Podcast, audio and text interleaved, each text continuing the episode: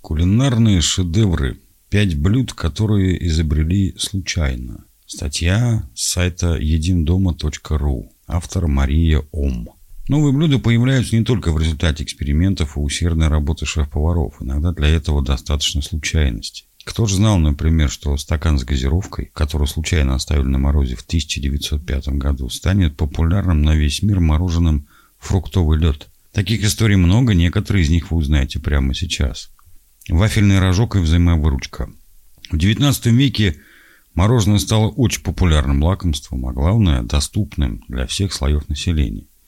Правда, продавали его на улицах в небольших стеклянных или пластиковых стаканчиках в XIX веке. Каждый клиент возвращал тару обратно продавцу, тот слегка ополаскивал сосуд водой и наполнял мороженым для следующего покупателя. 30 апреля 1904 года в Сент-Луисе открылась всемирная выставка. Весна была жаркой, поэтому мороженое в этот день пользовалось особым спросом. Неудивительно, что у продавцов, в том числе и у Арнольда Фомачу, не хватало посуды для всех желающих.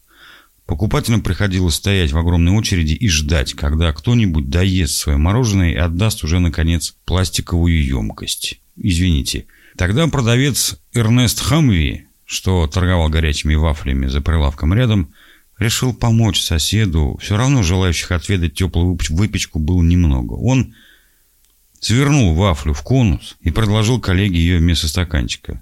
Съедобная посуда произвела настоящий фурор, и до конца выставки все продавцы мороженого обращались к Хамви за помощью. Так появился рожок, который вскоре стал общепринятым дополнением к мороженому по всему миру. Кукурузные хлопья и скупость. Привычные нам кукурузные хлопья тоже появились в XIX веке.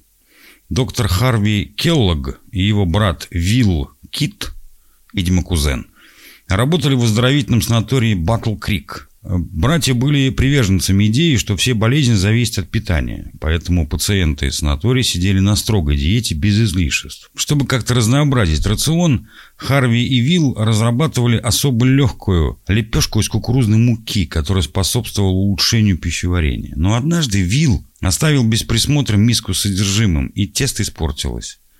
В целях экономии тесто все же раскатали и обжарили, а в результате получили отдельные хлопья, которые после выпекания стали воздушными и хрустящими. Братья запатентовали свою случайную технологию и начали производить хлопья в промышленных масштабах. Чипсы и желание проучить.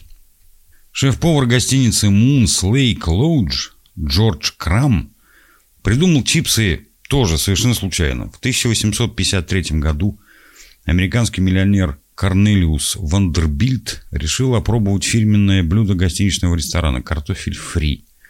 Но ему очень не понравилось, как картошка была нарезана. Повар Джордж не растерялся и решил проучить недовольного посетителя, нарезав овощ так тонко, насколько позволяло ему мастерство. Такой необычный картофель фри миллионеру не только понравился, но и стал его любимым блюдом.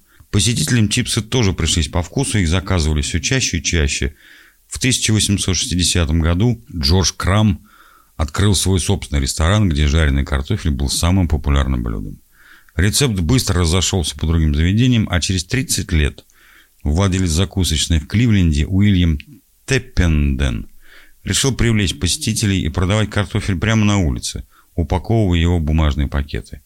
Так чипсы из ресторанной закуски превратились в удобный перекус на ходу.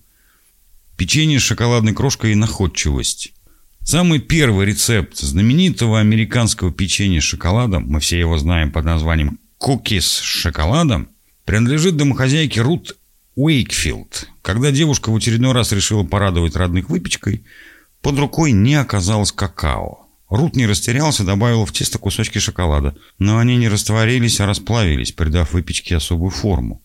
Позже Рут начала выпекать домашнее печенье для ресторана при гостинице Toll House Inn, где оно быстро обрело популярность у посетителей. Вскоре компания по производству шоколада заметила рост продаж в штате, где проживал Рут. Узнав о рецепте необычного печенья, производитель сделал шоколадные плитки с линиями для разлома, а позже и специальные шоколадные капли, которые удобнее добавлять в тесто. В 1939 году началось промышленное производство печенья. При этом оригинальный рецепт Рут всегда был на обратной стороне упаковки, а сама девушка получила пожизненный запас шоколада для своих кулинарных идей.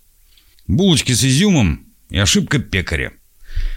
История случилась в конце XIX века. Иван Филиппов был известным купцом и пекарем, которому принадлежали булочные на Тверской и Пятницкой. Его выпечка славилась на всю Москву, поставлялась в знатные дома и считалась эталоном вкуса и качества. Генерал-губернатор Закревский каждое утро начинал с горячей булочки от Филиппова. В один из дней он обнаружил в выпечке таракана и велел немедленно вызвать к себе пекаря. Филиппов не растерялся, чтобы спасти свою репутацию, съел булочку с тараканом, уверяя губернатора, что это всего лишь изюм. Затем немедленно отправился в пекарню, приготовил целую партию выпечки с изюмом и уже через час угощал ею Закревского.